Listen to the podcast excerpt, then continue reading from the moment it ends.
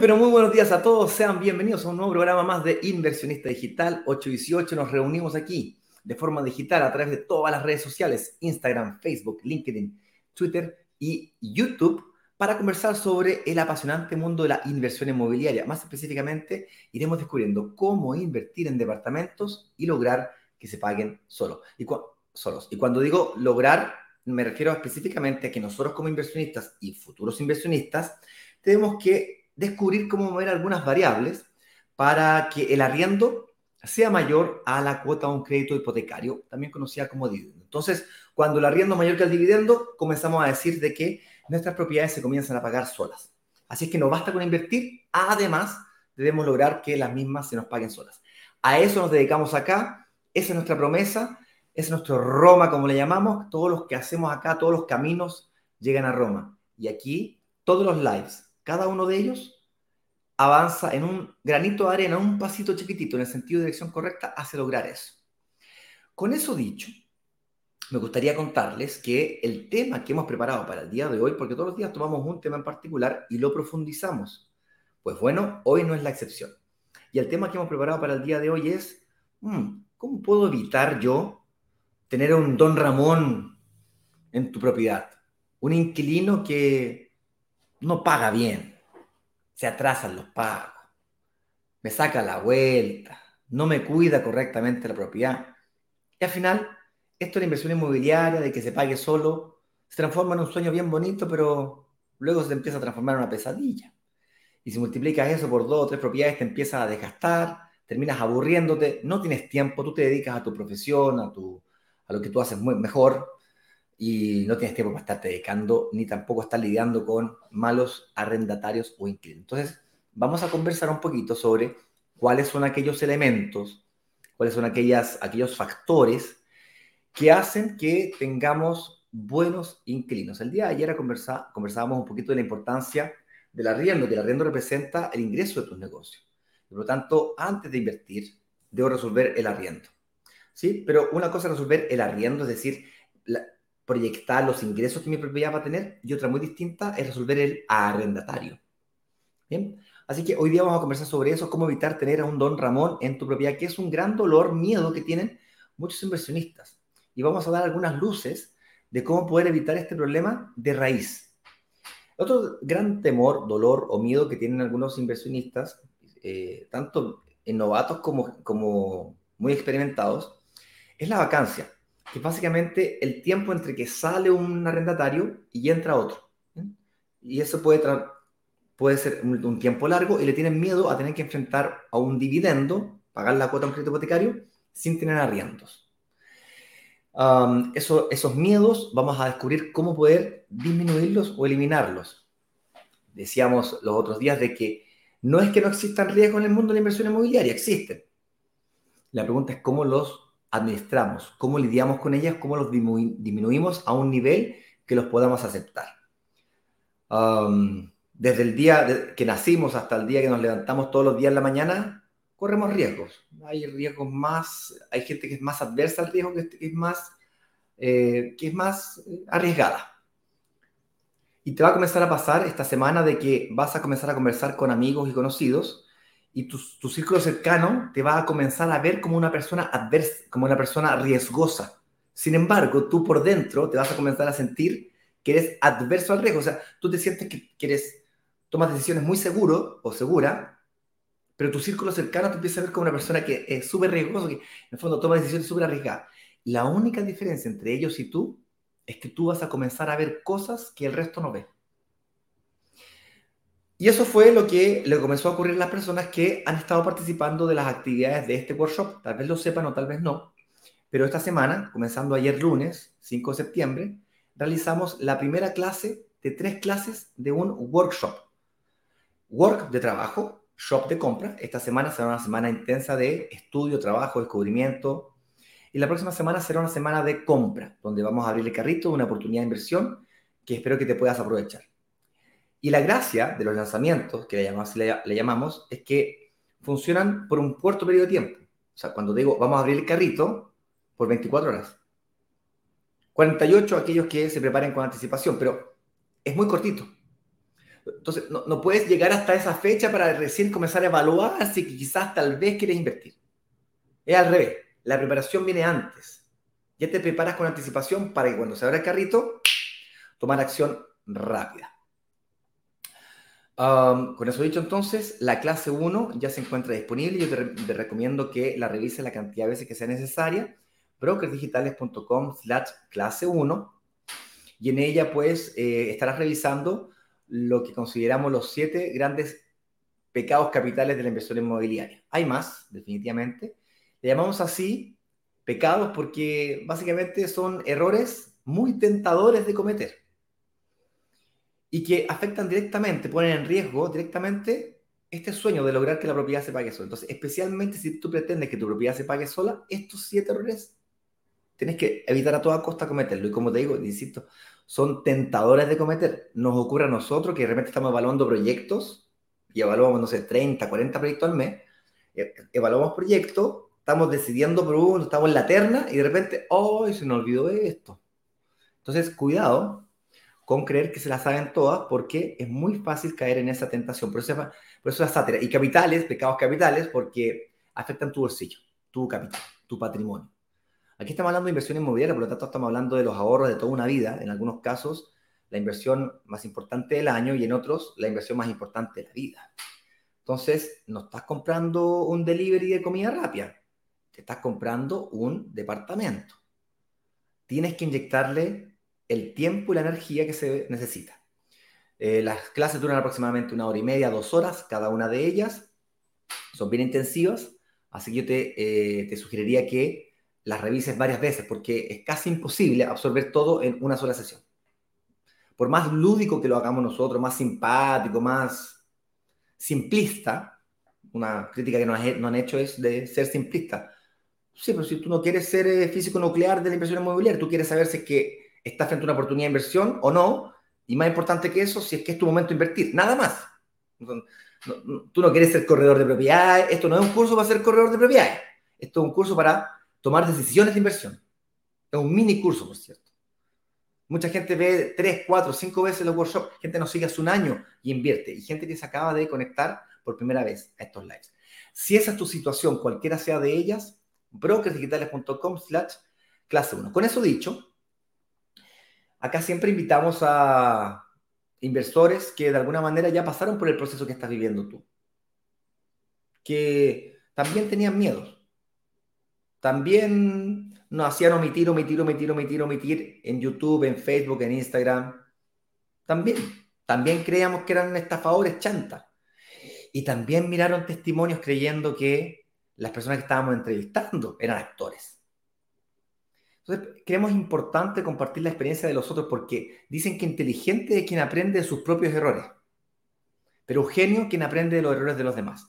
Así que me gustaría invitar aquí al al escenario de la Quinta Vergara, ah, no, otro programa, a don Víctor Benítez, que como tú pasó por este proceso, que los lives, que los videitos, que las clases, que los grupos de WhatsApp, que no se entiende nada y que él... Le va a preguntar cómo fue que él lo hizo, qué cosas lo detenían, qué obstáculos tenía, cómo fue lo superando, cómo se ve en el futuro y qué le diría, por supuesto, a alguien como tú para sacarle más mayor provecho a este espacio, a esta oportunidad de, este, de esta actividad de esta semana, que es muy intensa, por cierto, es desafiante, lo sé. Señor director, haga pasar entonces a don Víctor Benítez.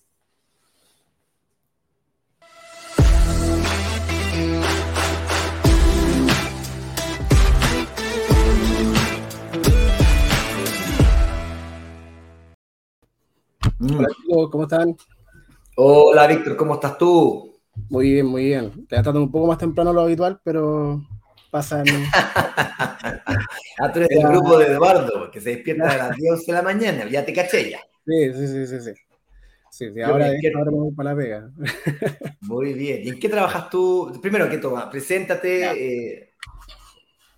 Eh, bueno, mi nombre es Víctor, ya lo anunciaste tú, Ignacio. Este, trabajo como diseñador y desarrollador web, oh. para, para, que se entienda la gente. Eh, tengo 26 años. Em, estoy de Santiago, vivo en la comuna de San Ramón, la periferia, ¿cachai? Eh, un poco, pero yo tengo una teoría. Pienso que esta comuna, dentro de un periodo en el mediano plazo, se va a valorizar. Desde que lo empecé a escuchar, bueno, a usted y a, un, ya mucha gente más que, que habla de la inversión inmobiliaria, he aprendido, digamos, algunos unos como tips que me ayudan como a entender más o menos cuál es el movimiento demográfico, una serie de cosas que, que en fin. Eh, Genial. Oye, Víctor, ¿y tú trabajáis de la casa, trabajáis en una empresa? Yo partí trabajando de la casa, o sea, como este home office, digamos. Home office. pasé un, régimen mixto, digamos, algunos días en la casa, algunos días en la oficina, y ahora últimamente, esta semana de hecho, empezamos full, full oficina. ¿Y tú estudiaste diseño gráfico o te fuiste haciendo de la vida?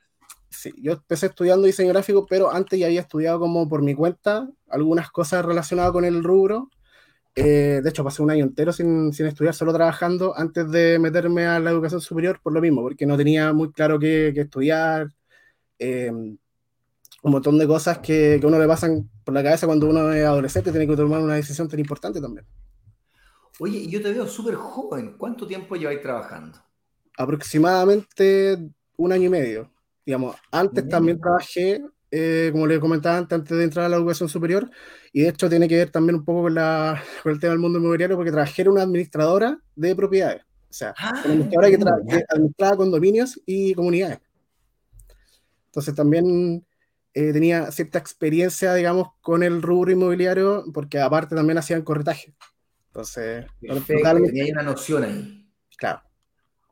Oye, y si tenía una noción, ya tenía algo de experiencia, eh, ¿Por qué no había invertido antes? ¿Qué te detenía a invertir? Digamos, ¿qué, qué, cuál era eh, Básicamente, bueno, a pesar, como digo, a pesar de estar más o menos, o tener roce con el, con el rubro, este, tenía las típicas ideas preconcebidas de que no, hay, hay que ahorrar para el pie, este, con mi situación tampoco era, era óptimo, los bancos no me iban a pescar en bajada, etc. Un montón de, de cosas que el 99% de la gente que pasa por acá las tiene. Entonces, eh, tú también tenías esas trabas. Oye, y. Entonces, tú creías que tu problema era que no tenías ahorro y, y creías que tenías que ahorrar muchas lucas para poder invertir, para pagar el pie, supongo. Claro, exactamente. Además, tú creías que había que ser millonario para poder invertir y, comprarse una casa y, por tu renta tú creías que no, no te alcanzaba. Exactamente. Básicamente eso. Y más que millonario como para invertir en sí, eh, había que tener, digamos, un historial, hay que tener, este, no sé, una mínima edad también, digamos, que, que, que, lo que se, mm, que el típico prejuicio que uno tiene, como para empezar a meterse, porque, como digo, esto, se esto requiere, digamos, una serie de requisitos, que uno, que te pesque el banco, otro, que tener una, digamos, la oportunidad dentro de tu, o sea, al frente tuyo, y otro, que, digamos, tener el ahorro. Bueno. Uno de los mitos, digamos, que he ido derribando, bueno, que ya están derribados, para hacerlo. Oye, genial. Entonces, me queda claro que tú estabas buscando oportunidades, que, que te, te muy joven para invertir y son como tú decís, creencias limitantes. ¿Cómo fue que le llamaste? ¿Creencias limitantes? y lo recuerdo, pero sí, está súper bien el concepto. sí, perfecto. Me encantó la, la, la terminología que usaste.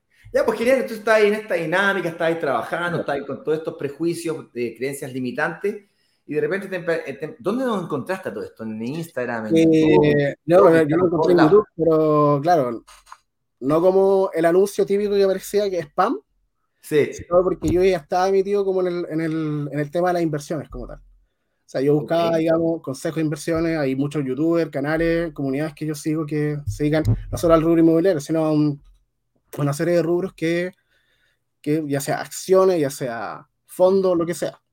Todo lo que, lo que pueda ayudar y te crecer. Y ahí me, me pareció sugerido eh, un video de broker que era un, un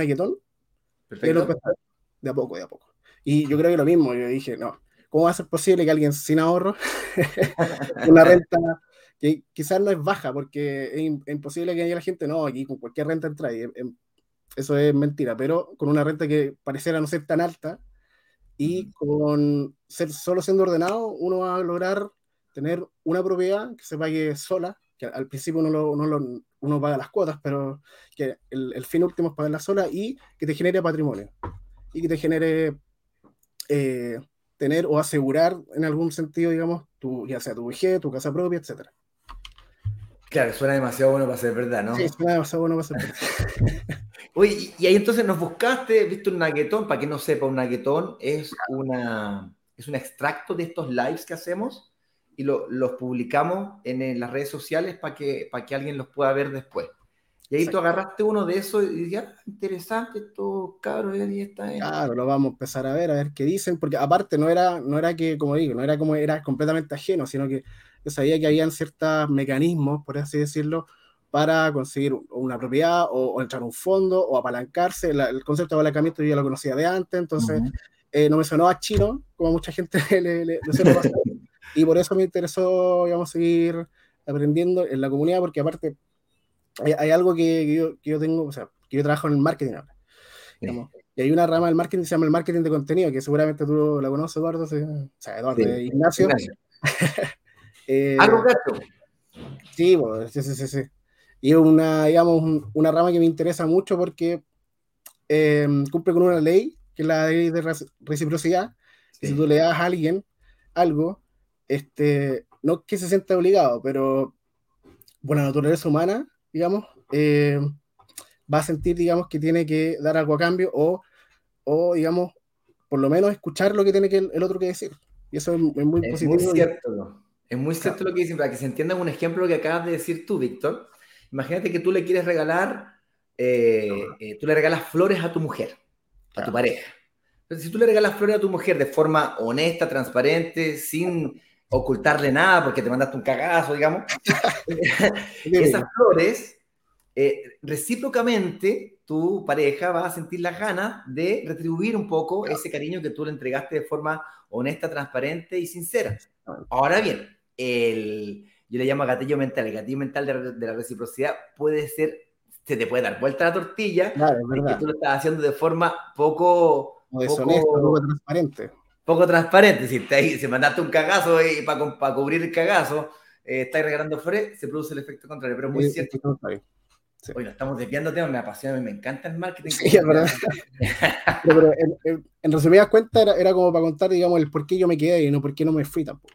Ah, buena. Eh, que es verdad, porque hay un montón de empresas, broker hoy en día, que lo que hacen es ofrecerte como la oportunidad, mira, tenés este, este proyecto, son 20 cuotas, 30 cuotas, lo que sea, pero no se genera un vínculo ni la confianza suficiente como para llegar e ir más allá. Y eso es lo que me quiere llevar con eso. Qué buen punto, mira. Eh, disculpa que, que, me meta entre medio. Eh, yo sé que tengo más preguntas para ti, pero lo que acabas de decir es muy relevante. Fíjate que mucha, mucha gente se pregunta por qué entregan tanto, por qué hacen tanto videos. Si hacer video es desgastante, si hacer live cansa esta cuestión. Entonces, eh, la razón es porque nosotros estamos convencidos, yo particularmente estoy convencido que si yo te logro mostrar, si yo, si yo logro que tú veas lo mismo que veo yo, no tengo nada que venderte, porque tú vas a ver lo mismo que yo, vas a ver la misma oportunidad que yo. Por eso que le ponemos toda la carne a la parrilla a estas clases. Oye, Víctor, entonces, eh, ¿Te metiste a las clases o te pasaste directamente al lanzamiento? ¿Qué, eh, no, me metí a las clases. Lo que pasa es que pasaron hartos lanzamientos entre medio, entre que los conocí, entre que empecé a consumir el contenido y hasta que finalmente dije, ya, este es mi momento, vamos, démosle. Y de hecho, mi, mi inversión reciente fue en el último lanzamiento, que fue el Relámpago con Don Claudio. No sé, si, iba a preguntar respecto a eso, pero adelante. Eh, claro, que fue en, el lanzamiento de Don Claudio. Y Perfecto eh, yo estaba pensando, digamos, eh, hace varios meses, pero entre medio, digamos, tenía eh, inversión, como digo, inversión entre, entre medio, digamos, pero dije, en la vida hay momentos donde la mm, incertidumbre es baja o es alta, pero nunca cero. Entonces, quizás si ahora he preparado un año más, quizás no, ya no, no me iba a rentar lo suficiente o quizás iba a estar en otra situación. Entonces, Correcto. Oye, pero tú tenías el problema de la renta y el problema de los, de, los ahorros. ¿Cómo, ¿Cómo, superaste esos desafíos? Bueno, primero el de la renta lo superé cambiándome de pega. ok, perfecto, listo. o sea, ya sabía, digamos, más o menos el rango en el que uno podía ya estar, estar tranquilo y aparte, digamos, aquí en, en brokers digitales probablemente tal, hacen la, la, reunión, la reunión de análisis. Ajá. Eh, entonces ya tenía nociones. El problema de los ahorros eh, básicamente un problema que viene, viene resuelto desde el lanzamiento porque lo que hace usted es eh, bajar la barrera de entrada para que el inversionista entre eh, ya con un, plan para alcanzar el ahorro a través de las cuotas, ya sea a, través de la promesa y, posterior a la, al, si que les falla el plan a la sesión y una serie de cosas Entonces, por, mi lado lo resolví cambiando de y, y por el lado ya del, del, del, producto que ustedes ofrecen, se resolvió el problema del ahorro súper fácil porque las cuotas, básicamente. Así es simple. las cuotas, cuotas más chicas, más fácil pagar, más de salida. Y listo. Oye, genial. Me encanta escucharte una persona joven así con energía y, y con sus cosas tan claras. Y me, me, encanta tu transparencia que dijiste. Me di cuenta que tenía que ganar más lucas, me cambié de pega, así de simple.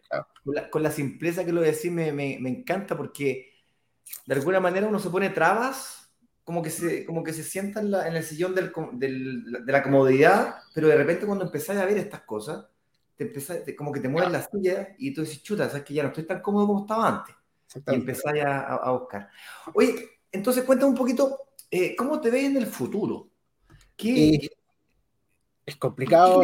¿Cómo te ves? Cómo, eh, háblame de Víctor de cinco años más. Ya.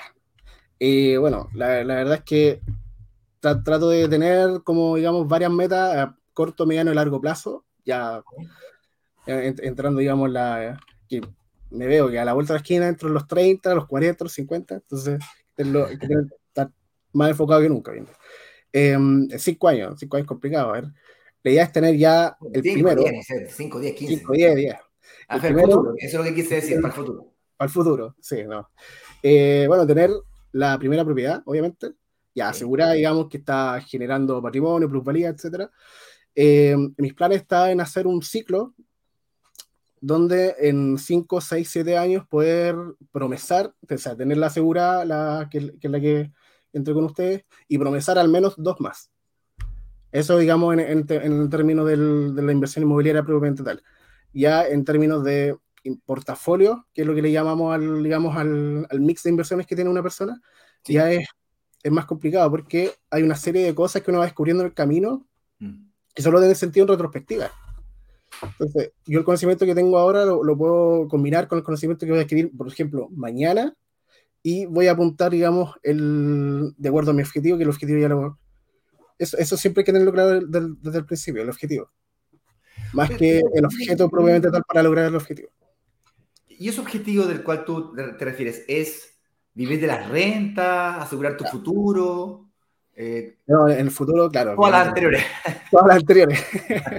Por eso se habla del mix del portafolio, para, para tener diversificado, digamos, de alguna manera y asegurado, y asegurar al máximo que uno puede, el, el, ya sea el retiro, el futuro, porque aparte ahora hay un movimiento que es de la gente que se quiere retirar antes, o sea, no esperar a los 60 años para disfrutar la vida, sino a los 40, 45, 50. Hay algo fuerte de, de, jóvenes que quieren tratar de hacer eso. Exactamente. Y mucha gente que dice, no, yo quiero, ahora soy joven, quiero invertir para comprarme la casa propia a los 40. Pero mm, a los 40 no se acaba la cosa. Sí, sí, sí. Totalmente. Oye, Víctor, me encantó tu, tu, pasión. Me encantaría que si pudieses darle un consejo a alguien que te está escuchando hoy día, como tú quizás que viste un par de testimonios por ahí en, en algunos lives, ¿y qué le diría ahí? Alguien que está pasando por este proceso, que, que, que, está mirando así con cara de interesante, pero ¿será que funcionará para mí? Yo soy distinto, tengo algunas condiciones especiales. ¿Qué, ¿qué le recomendaría a esa persona? Bueno, básicamente aprender, porque el miedo, el miedo irracional, sobre todo que, uno tiene siempre al principio de las cosas cuando uno está partiendo, siempre viene el desconocimiento. ¿Qué le digo? Hay, hoy en día hay un montón de canales donde uno se puede informar aquí mismo, pero no solo de, de una cosa, puede ser que uno haga la polinización cruzada y se le ocurran ideas como para, asegurar futuro, eh, tener un proyecto mediano plazo, largo plazo, digamos, y es básicamente conocer nomás. O sea, adquirir conocimiento. Yo, yo sé que aquí ustedes hacen un, un buen trabajo esparciendo el conocimiento que está súper bueno y como les comentaba antes, digamos, eso genera un vínculo también y eso está genial, súper bueno. También asegura que la gente eh, se va a quedar y eso quiere decir de que quieren construir una relación a largo plazo. Y eso mitiga el riesgo de que, ah, me van a estafar. O, ah, de aquí, no sé, voy a entregarle mi plata y se que es lo que el típico miedo que uno cuando, cuando tiene. De verdad. Oye, bueno, Víctor, eh, me gustaría darte el micrófono por si quieres dar un mensaje a alguna, a tu familia, a tus amigos. ¿Tú, ¿Tú invertiste y no le contaste a nadie o invertiste con un grupo de amigos? Le conté a muy poca gente, la verdad. ¿Perdón? claro, le, conté a muy poca gente. Por ejemplo, mi, por ahora mi pareja debe estar viendo esto ahora y, o sea, dijo que me iba a ver. Yo le conté ayer que él me contactara. Eh, y ahí debe estar, le mando muchos saludos. Obviamente mi mamá también sabe, mi, algunos de mis hermanos. Hay un círculo de gente, obviamente, que que uno le cuenta las cosas cuando lo ve, no sé, en la reunión familiar. Que eso, quizás se están enterando ahora y le mando saludos igual que me conozca, que me esté escuchando, y los que no, me conocen también. O sea, genial, genial, genial. Oye, bueno, Víctor, muchas gracias por tu, por tu tiempo, por compartir. Tengo que eh, cumplir con el rigor de preguntarte si podemos usar esta historia, tu, testimonio, para hacer estos videitos. Claro, eh, sí. Muchas gracias, Víctor, por eso. problema, Ignacio, estoy muy bien. Y nada, alentarlos nomás que sigan dándole para adelante nomás. Gracias, compadre. Se necesita esa fuerza porque eh, es cansador. Mi voz está, pero al límite hoy día. Se está recuperando, eso sí. Te lo debo decirlo, pero es lento. Cada vez más lento. Sí, cada vez más lento. Ya a los 48, como le pasa a Eduardo, la cosa ya es complicada. A los 46, jóvenes 46 que tengo yo, eh, todavía. Hay que ese es otro, punto, digamos, otro, otro, por, por decir, otro punto como va a invertir lo antes posible, porque después el cuerpo ya va pasando la cuenta, digamos. Energía no es la misma, y uno ya cuando llega, como digo, cuando llega a una cierta edad uno quiere disfrutar, y mientras antes mejor, así que en eso estamos. Esa es tu meta. Compadre Víctor, sigue por este camino, yo creo que vas a llegar más rápido que tú te imaginas. Un fuerte abrazo, gracias por tu tiempo, y nos vamos ahora con el programa. Muchas gracias. Perfecto. Hasta luego. Chao. Chao.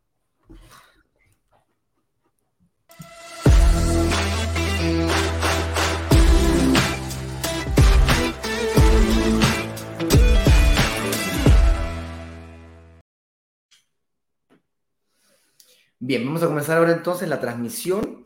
Eh, tenemos invitados especiales, expertos relacionados al mundo de la administración de propiedades, porque el tema que hemos preparado para el día de hoy, o propuesto para el tema, el tema del día de hoy, es, oye, ¿cómo evitar tener un don Ramón en tu propiedad, que es básicamente un mal inquilino que paga más, que saca la vuelta?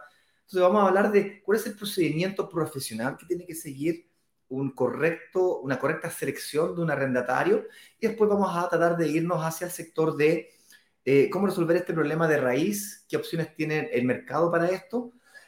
y para conversar sobre este asunto de forma profesional y no amateur eh, y dejar esto más allá de las opiniones personales, eh, voy a invitar aquí al escenario. Opa, se nos cayó. Vamos a dejar pasar aquí a la Mari por, mientras tanto por Instagram. pero señor director, Háganos pasar entonces a Mari Santibáñez al escenario.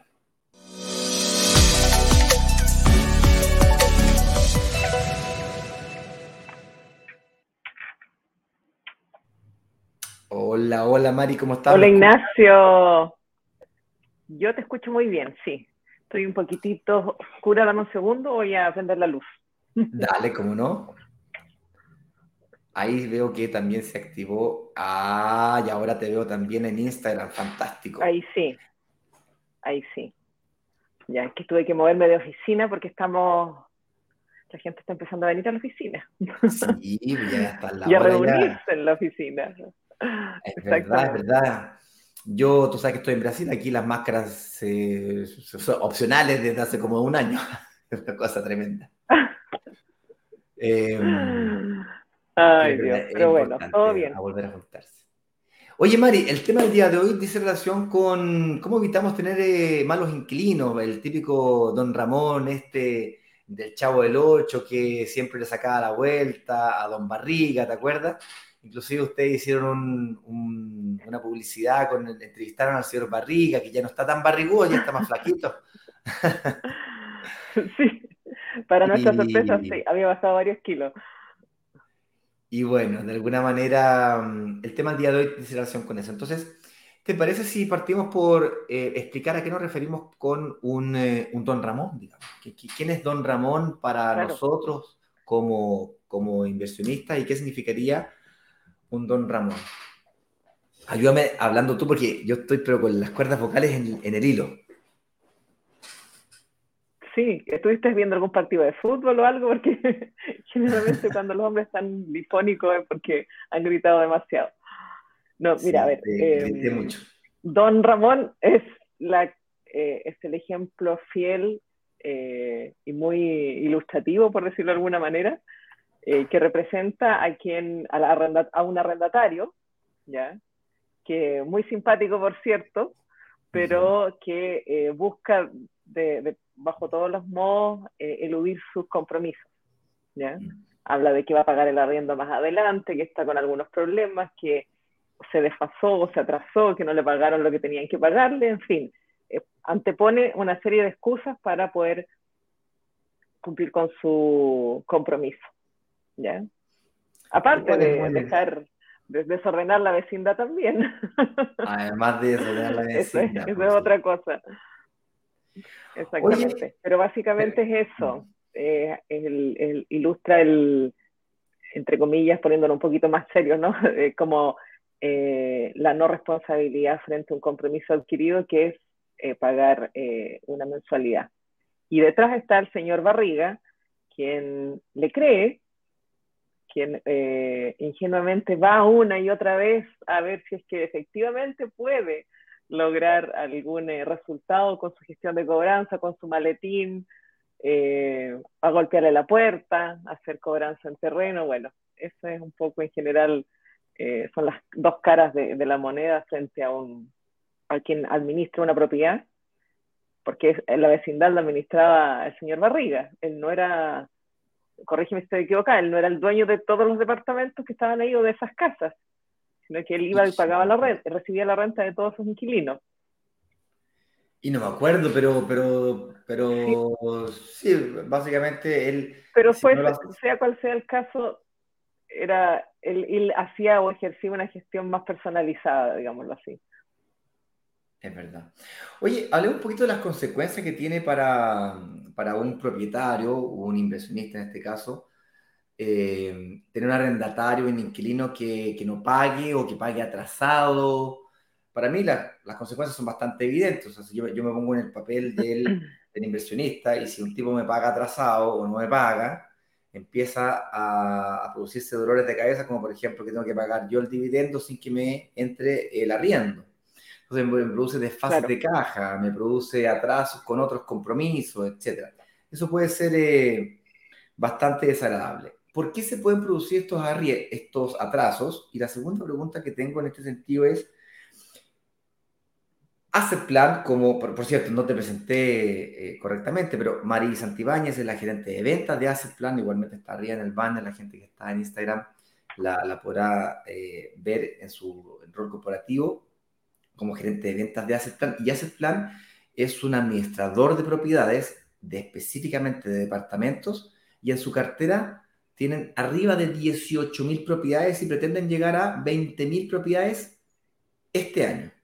Eso te habla de que el mercado de la renta residencial, esto es comprarse departamentos para rentarlo, está creciendo enormemente. Ellos trabajan tanto con fondos, con multifamilies, que es básicamente un fondo mutuo cuando se compra un edificio completo o lo manda a construir para quedárselo, así como también con microinversionistas como nosotros, que se compran una o dos o tres propiedades en, un, en uno u otros o varios edificios y ellos además administran muchas veces los edificios de los departamentos que administran. Bien, como comprenderás, 18.000 departamentos requiere de una logística y un trabajo tecnológico y, de un cuerpo humano gigante. Y estoy más que seguro que más de algún don Ramón habrán tenido, por lo tanto, la experiencia de la Mari y del feedback que ella nos pueda dar es tremendamente útil justamente para, primero, evitarlo y segundo, qué hacer si es que me enfrento a una situación como esa. Eh, claro. Cuéntanos un poquito las consecuencias que ves tú de tener un mal arrendatario, tanto desde el punto de vista administrativo como desde el punto de vista propietario, así como también del arrendatario. ¿Por qué no? Si el arrendatario también sufre. Sufre, entre comillas, ¿no? Que sufran a los malditos, ¿no? Exactamente, sufre. Mira, antes eh, quiero decir que tenemos muy buenos arrendatarios.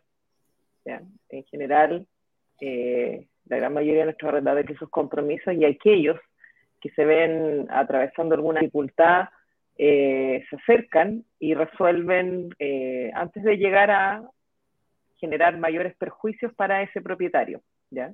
O esas consecuencias que tú estás mencionando aquí que las vamos a desmenuzar. Eh, sí, con esto no quiero decir que no tengamos clientes o arrendatarios que no se comportan a la altura de sus compromisos, sí los tenemos, pero eh, en una baja medida, digamos, pocos. pocos. Genial. Que no se... No, no, no es, no es la, la, mayoría, muy por el contrario. ¿ya? Eh, las consecuencias, bueno, la primera impacta claramente en el en, en no tener los recursos para poder sortear o el inversionista pagar eh, su compromiso financiero, que es su dividendo. Esa es la primera consecuencia negativa porque hay, el banco no espera, las mutuarias no esperan, y por tanto eh, automáticamente existen sanciones detrás de eso, que es eh, eh, cargarle un extra o un interés o una multa al, al, al, que tiene el crédito, al propietario en este caso, al, al inversionista. Por tanto, eh, ese es, la, el, lo, es, lo, primero que se ve afectado cuando no recibimos los arriendos a tiempo. ¿ya? Oye, ¿cuántos días? Son... Sí. Perdón. Me queda claro las consecuencias desde el punto de vista del inversionista, pero vámonos ahora del lado del arrendatario. ¿Cuántos días tienen que pasar para que un arrendatario comience a ser tratado como moroso? ¿Y cuáles son las acciones que se realizan habitualmente para, para cuando esto pasa? Claro. A ver, los arriendos tienen una fecha de pago que son los días 5 de cada mes. Perfecto. Eh, la fecha en que yo voy testeando y, no es que esté antes viendo si el arrendatario no pagó. Eh, esa es la fecha a mí, eh, que a mí me dice si el arrendatario cumplió o no cumplió. Si cumplió, perfecto. Eh, se hace el proceso de pago al, inversión, al propietario y todo bien. Si no cumplió, se le pregunta, bueno, ¿tuviste algún inconveniente de, de tipo técnico, de per personal? Porque claramente somos seres humanos, vivimos en un claro. mundo donde nos pueden pasar cosas, ¿ya? Sí. No hay que juzgar de inmediato qué pasó, sino que, bueno, hay algún inconveniente, puedo ayudarte en algo, ¿qué sucede? Beneficio la duda le llaman. Exactamente, hay que ser prudente con esto, no es llegar que porque alguien no pagó, es porque eh, siempre, eh, lo, no, no quiso hacerlo nada más. Y cuando tenemos feedback de parte de nuestros arrendatarios, por supuesto, vemos y analizamos caso a caso. En aquellas situaciones donde no hay feedback y pasa el tiempo, y, cuando digo pasa el tiempo es que eh, nosotros dentro del mes en que se produce la mora, se generan una serie de instancias de cobranza. Telefónica, obviamente la primera, una notificación eh, tanto al titular del contrato también como al fiador o aval, para dar a entender de que estamos frente a un problema, que algo está pasando, levantando las alarmas. Eh, llegado a finales de mes, si es que no hay ningún tipo de acuerdo o eh, regularización de esta morosidad, automáticamente ya tenemos que pasar a una instancia donde eh, o desocupas el departamento o eh, pagas, ¿ya? No hay más que eso. ¿Por qué? Porque se nos aproxima el próximo vencimiento, que es el día 5 del mes que viene. Un arrendatario no puede enterar dos meses morosos, no son 60 días, son dos vencimientos. En términos de tiempo, serían 25, serían 30 días en total. ¿Por qué? Porque el arriendo vence los días 5 de cada mes más el 5 del mes, ah. del mes siguiente. Dale, 32 Entonces, días para estarse hay, una, hay un seguimiento importante porque nos interesa saber, eh, afecta demasiado el no tener los flujos a tiempo para, para poder cumplir los compromisos. Con un tercero, como dije, que es el que tiene el crédito. Estaba pensando en lo mismo y dije, mira, yo pago mi dividendo los primeros cinco días de cada mes, entre el primero y el 5, cuando me pagan el sueldo claro. el 28, el 29, el 30, el 31, el primero, el 2, el 3, el 4, y pago, me pagan a mí y yo pago el dividendo, ¿correcto? Entonces, si, si el arrendatario paga el 5, quiere decir que yo voy a pagar el, me va a entrar la plata del flujo del dividendo después de, eh, de que yo le, lo, lo, haya pagado. Entonces, ¿cómo lo hago yo? Yo cuando saco un crédito hipotecario, me pido unos meses de gracia. ¿okay? Tip, tip aquí, chicos, tip. Meses de gracia quiere decir de que me pasan el departamento o yo firmo la escritura y no comienzo a pagar el dividendo sino hasta dentro de tres o cuatro meses, o sea, hasta seis meses después de firmada la escritura. Por lo tanto, yo puedo comenzar a recibir el arriendo uno, dos o, o, tres meses antes, o seis meses antes, dependiendo de la cantidad de meses de gracia que tenga, de que yo comience a pagar. Entonces, en realidad lo que está pasando es que me están pagando el mes 1 y yo estoy pagando 30 días después la primera, o 60 días después el primer dividendo. Entonces, voy siempre con 30, 60 o hasta 90 días de anticipación, tal vez un poco más, dependiendo, insisto, la cantidad de meses de gracia que tenga y qué tan rápido yo reciba el departamento y qué tan rápido arriende el departamento. Entonces, esta preparación en la fecha de entrega es clave para poder lograr sacar adelante este, este ciclo de que te paguen antes de que tú tengas que pagar. Es el primer tip que les puedo dar, chiquillo. perfecto. Y pero tú me, me, comentabas que era poco habitual. Ok, pero ¿qué consideras tú poco? Porque poco para ti puede ser harto para mí. ¿Qué, qué consideran ustedes normal o, o, razonable dentro del portfolio de 18.000 personas? Eh, eh, son 18.000 arrendatarios. No sé, ¿qué es lo que sería en términos porcentuales? ¿Tienes algún valor o dato? Sí, nosotros lo medimos justamente en términos porcentuales. El, medimos el compromiso que tienen los arrendatarios de pago dentro del mes de vencimiento. Por ejemplo, los arriendos vencieron el día 6, ayer, el día de ayer, de septiembre. perdón, el día 5, hoy día estamos a 6. ¿ya? Sí. exactamente. Entonces ya eh, uno hoy puedo detectar qué porcentaje de arrendatarios me pagó y que otros están con, eh, en una situación obviamente de no pago. Nosotros lo cerramos a fines de mes y tenemos una estadística de que al menos el 90, el 90 y el 95% de nuestros arrendatarios paga su arriendo dentro del mes. Perfecto. Por tanto, esa diferencia, ese 5 o ese 10 eventualmente, eh, puede desfasarse para el mes que viene, pero lo que no puede pasar es que junte, o si junta, dos meses vencidos, eh, automáticamente se somete, digamos, a, las acciones que mencioné anteriormente.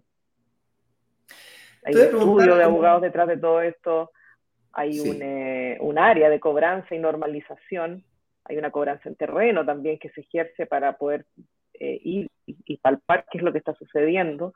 Entonces, generalmente cuando un arrendatario cae en morosidad, pueden haber problemas que estén ocultos, que no sabemos y que eso se ve en términos con eh, conversaciones con la comunidad, o si es que efectivamente la persona está viviendo en el departamento o no, no hubo una fuga, en fin, hay que ir más allá siempre. Perfecto. Es súper importante tener como la, eh, la, cobertura para hacerlo. Genial, justamente te iba a preguntar eso. Yo sé que hoy día en Chile existe una nueva ley que se llama la ley de volver a mi casa, que le permite a un juez, en el momento que dicta sentencia, 10 días de desalojo con fuerza eh, eh, fuerza policial, básicamente con los pacos, los valles acá. Entonces, em, quería saber cómo ustedes aplican esta, esta nueva ley eh, y cuántas personas pasan a los, 60 días, o sea, ¿cuál ¿cómo escalas esto? Vámonos a los como y las patas, vámonos a lo extremo, al, peor escenario posible. A mí me gusta tomar mis decisiones así. Lo mejor que me puede pasar, lo peor que me puede pasar y lo más probable que me pase. Y me, voy, me pongo en esos tres escenarios y veo si estoy dispuesto a asumir esos riesgos o no. Vámonos a lo peor. Lo peor que me puede pasar sería que el tipo no paga, no paga, no paga. ¿Y cómo lo escalas esto? ¿Cómo lo demandas? ¿Cómo, cómo es el proceso? A ver, eh, efectivamente hay escenarios que son los más terribles y para eso hay que tener información para tomar decisiones. Y ahí lo primero que te digo, si, tienes, si hay tanto temor o tienes tantas dudas, toma un plan de los que tenemos con cobertura de arriendo o con, con, cobertura de gastos comunes, cuentas de servicio y reparaciones, y estás 100% cubierto frente a todos estos dolores eh, o problemáticas que puedan suceder. Eh, en términos normales... voy a entrar en ese punto, voy a profundizar sobre ese punto en unos minutos más, pero quería que nos fuéramos al... al, al, al que el cliente tome un plan con algún resguardo, obviamente no, no, no suaviza o no elimina que existan problemas detrás claro. problemas que vamos a administrar nosotros, ¿ya? Porque no es que queden exentos de problemáticas eh, o una propiedad, digamos, en el ejercicio de ponerla en arriendo, si es que el cliente toma, eh, lo va a estar cubierto, pero el problema va a existir igual.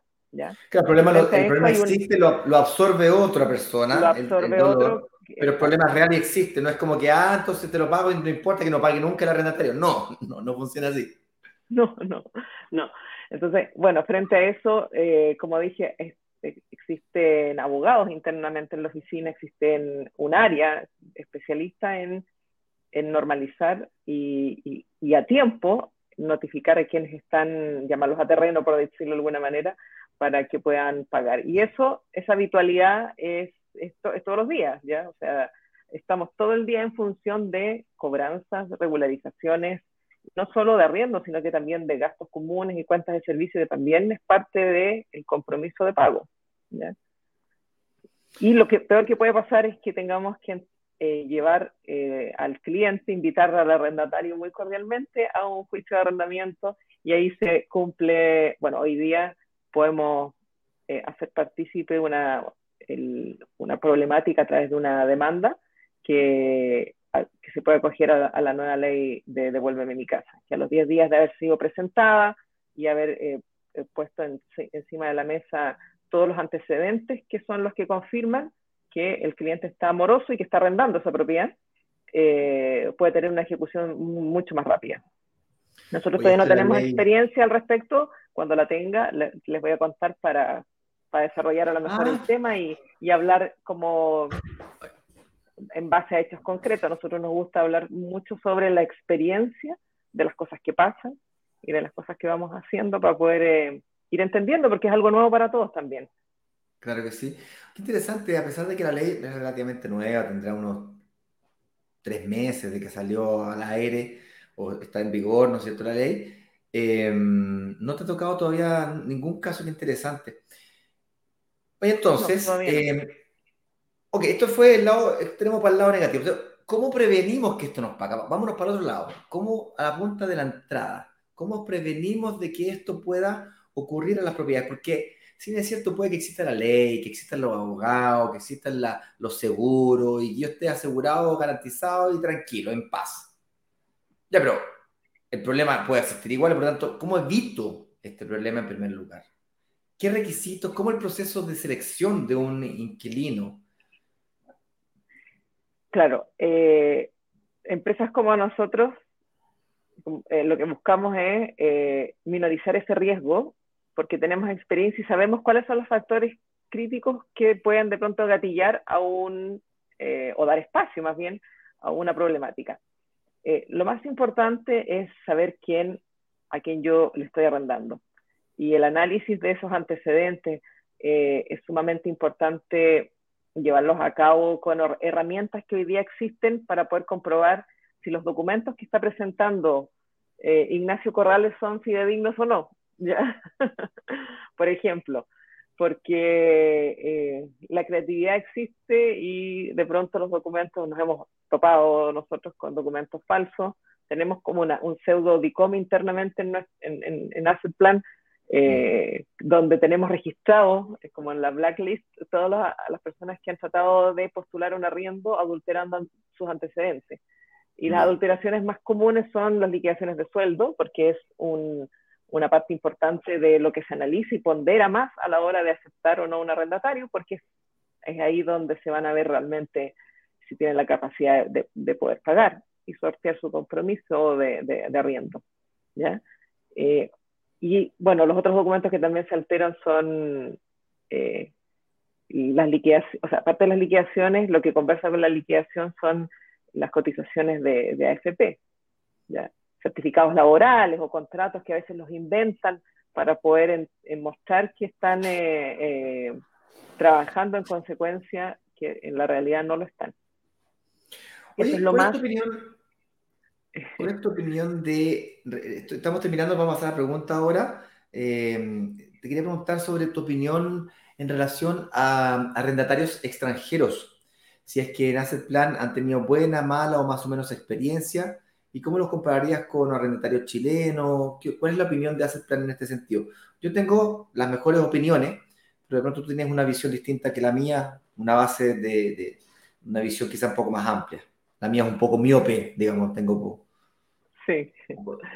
Mira, eh, en general nuestros arrendatarios extranjeros eh, se comportan muy bien, muy bien. Son excelentes pagadores, salvo escasas excepciones pero estamos hablando de aquí de lo general, ¿ya? Sí. Se comportan muy, muy bien. Y en algún momento eh, se comportaron mejor que nuestros compatriotas. Ah, cuando en, en la pandemia. Claro, hay un, hay una cultura también detrás de, compromisos que tiene que ver con que si no puedes pagar, tú dejas de o devuelves la propiedad. Y, en general mm, el, extranjero eh, cumple fielmente un poco a eso, o sea, no, me hagas, no le hagas a otro lo que no te gustaría que te hagan a ti, porque generalmente son personas que sí tienen una propiedad en, en, el país que dejaron, ¿ya? O a lo mejor tienen otro tipo de, digamos, de, yo tengo una teoría, yo tengo una teoría al respecto. ¿ah? Yo, yo, en este momento soy extranjero, yo vivo en Brasil, para que no sepa, yo vivo en Brasil, soy casado con una mujer brasilera y me tocó arrendar aquí en Brasil, fíjate. Tuve que dejar un calzón que le llaman, que básicamente es un calzón de, de, verdad, de verdad, de verdad. Le dije, pero ¿cómo un calzón? Le dije, un calzón, un calzón cuchillo cagado, no, no, no. No, una garantía. okay. Y así logramos arrendar la casa. Y efectivamente ocurre lo que estás mencionando tú yo, gracias a Dios, tengo una red de contacto aquí en la familia de mi mujer, pero si yo fuera extranjero, estuviese solo acá, pues tener certeza que lo primero que pagaría sería mi casa, porque, o mi arriendo. Porque no tengo esa red de contacto que tiene un chileno que se va a la casa del tío, el primo, el amigo, el conocido, en el fondo tiene una red de contactos que le, le puede dar apoyo. En cambio, el extranjero en general no tiene eso. Eh, por cierto, estamos hablando de un nivel de de, de, calidad arrendatario, que de un nivel profesional, de un nivel medio más alto, como tú bien dijiste, probablemente ya tiene propiedades en su, en su país de origen, y, y, si no tiene en este momento, ha tenido en el pasado, las vendió para poder cambiarse, buscar mejores perspectivas. Exactamente. Son que las traen empresas, para, son profesionales extranjeros, no el extranjero que uno ve eh, eh, eh en carpa afuera de su consulado. No, no es de ese tipo eh, de, casos que estamos analizando acá. Sin ánimo de criticar sin ánimo de, polarizar ni, ni politiquizar, aquí nosotros estamos frente a un negocio y como tal tenemos que saber elegir propiedades. Un buen arrendatario nace de un buen propietario y el propietario elige una propiedad correcta en base al perfil que no le dé problemas, que pague bien, que cuide la propiedad, etcétera, etcétera. Más allá de que existan seguros y existan garantías que te permitan vivir en paz y tranquilo, dedicarte a tu profesión, ahorrar para pagar el pie y sacar crédito hipotecario y en ese juego de comprarte una, dos, tres, cuatro propiedades como lo han hecho muchos chilenos y extranjeros eh, últimamente, a pesar de todas las dificultades que, que vivimos hoy en día, que la pandemia, que la guerra, que que la, la, situación macroeconómica, que la, que la inflación, que las tasas de interés. A pesar de eso, igual hay inversionistas que logran invertir y no estamos hablando de dos o tres. Entonces, eh, con eso dicho, a mí me encantaría pasar a preguntas porque mm, el tema del arriendo en sí, tú lo puedes resolver, hacer plan para que no sepa, tiene distintos planes. Entonces, tú lo puedes administrar solo el departamento o con un corredor o una empresa que te haga todo el paquete completo. Hay una diferencia entre buscar arrendatario y administración mensual. Eh, la búsqueda de un arrendatario es el acto de, eh, como la palabra lo dice, buscar un arrendatario y eso tiene un costo. Generalmente es el 50% de un mes de arriendo.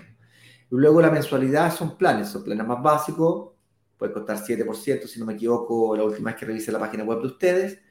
Y los planes más top que con seguro, con garantía de arriendo, que esto, hasta el 9,8%, eh, ponle 10%.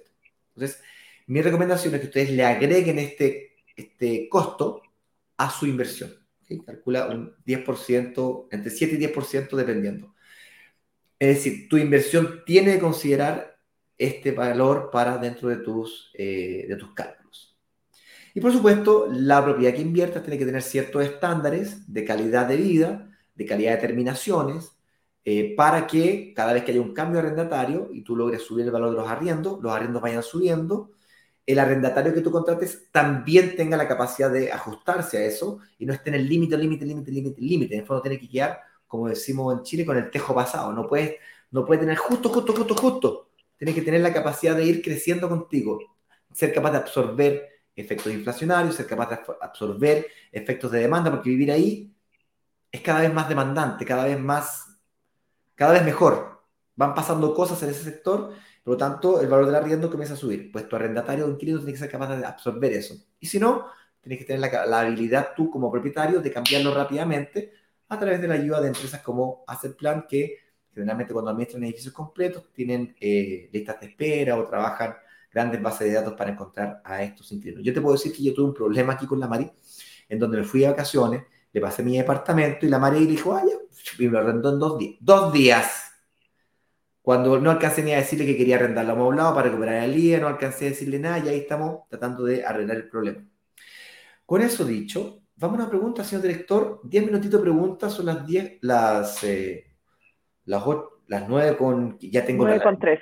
Los horarios todos cambiados, este, que, que cambiaba, que no cambiaba el horario, dejó la embarrar mi, mi calendario, fíjate. Ayer, a mi mejor escoba. A la escoba, todo, en eh, barra. Eh, bueno, ya estamos en esto. Vamos a preguntas, señor director, rápidamente.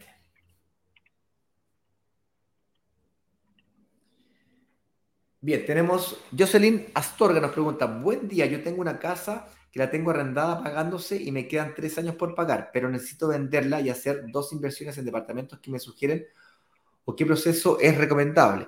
Mira, si te faltan tres años por pagar eh, y quieres vender tu propiedad, no le veo ningún problema. Lo que va a ocurrir es que prácticamente la deuda que debes tener con el banco hoy debe ser, pero minúscula. Y cada cuota que pagas, estás pagando prácticamente 100% amortización. Los intereses de tu casa ya los pagaste al 99% ya. Entonces, o esperas esos tres años y terminas de pagarla completa, o la puedes vender inmediatamente. Y, la, y lo que hace es que las firmas de la escritura en notaría son dos vales vistas. Uno para ti, con prácticamente todo el valor del dinero, y otro vale vista para lo que le debes al banco. Si quieres saber cuánto le debes al banco, lo único que tienes que hacer o la entidad financiera con la que sacaste el crédito, llama a tu ejecutivo, pide una liquidación de, prepago a la deuda y te van a decir el monto que, que aún debes de la misma debe ser una cantidad muy ridícula. Entonces, la solución es esa. Dos vales vistas, uno para ti y otro para la entidad financiera. Y se libera la hipoteca. Se hace la transacción. Así de sencillo. Eso es válido, por cierto, si te faltan tres años, si te faltan 25, 30 años, si lleváis un mes, un mes con la propiedad o 25 años con la propiedad, el proceso es exactamente el mismo.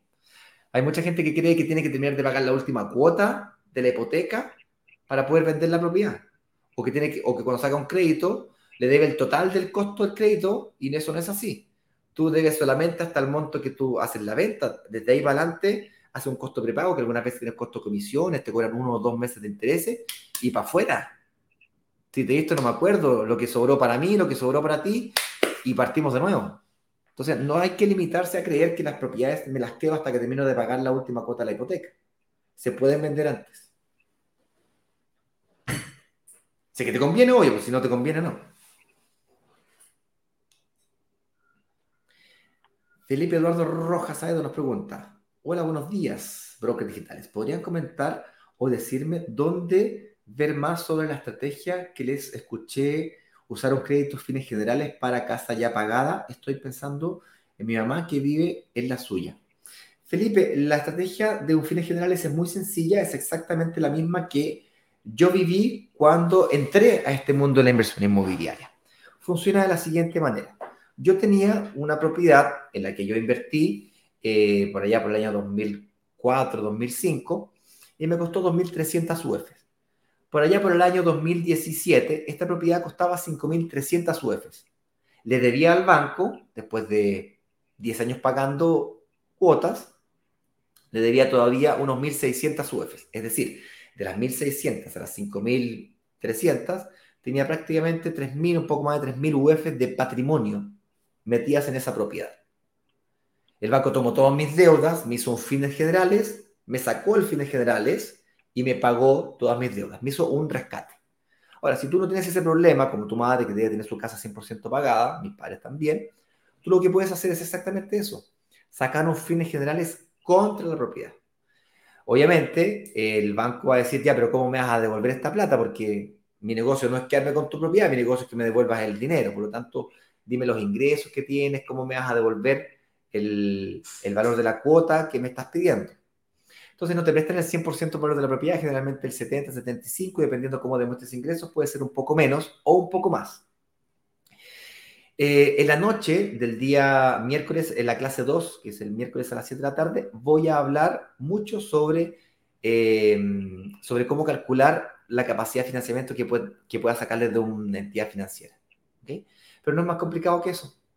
Es, eh, sacas plata sobre la, Lo que hace mucha gente es que tiene una casa, saca el fin de general y se compra el apartamentito al contado, sin hipoteca. Porque la hipoteca la sacaste contra el fin de general, es como una segunda hipoteca, le llaman los gringos también.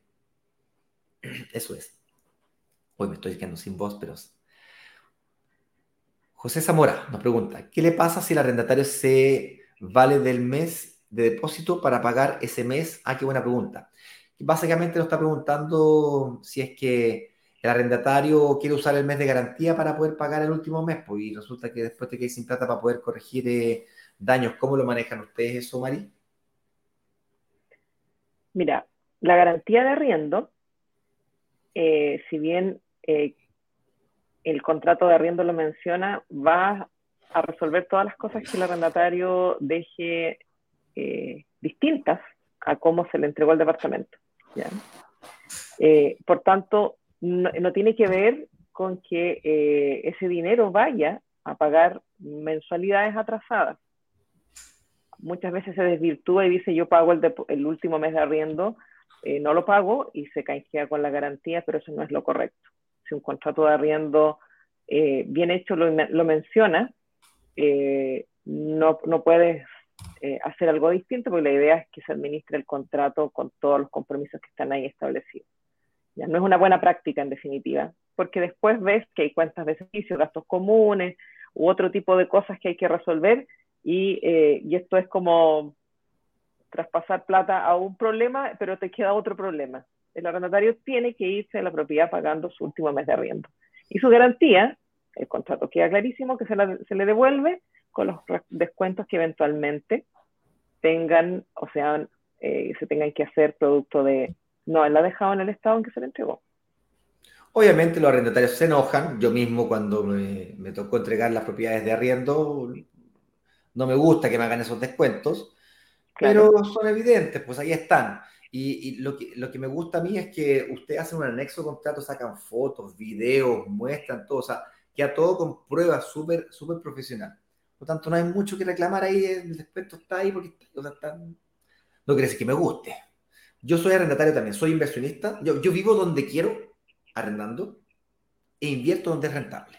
Esa es mi filosofía. Eventualmente, algún día me voy a comprar mi casa.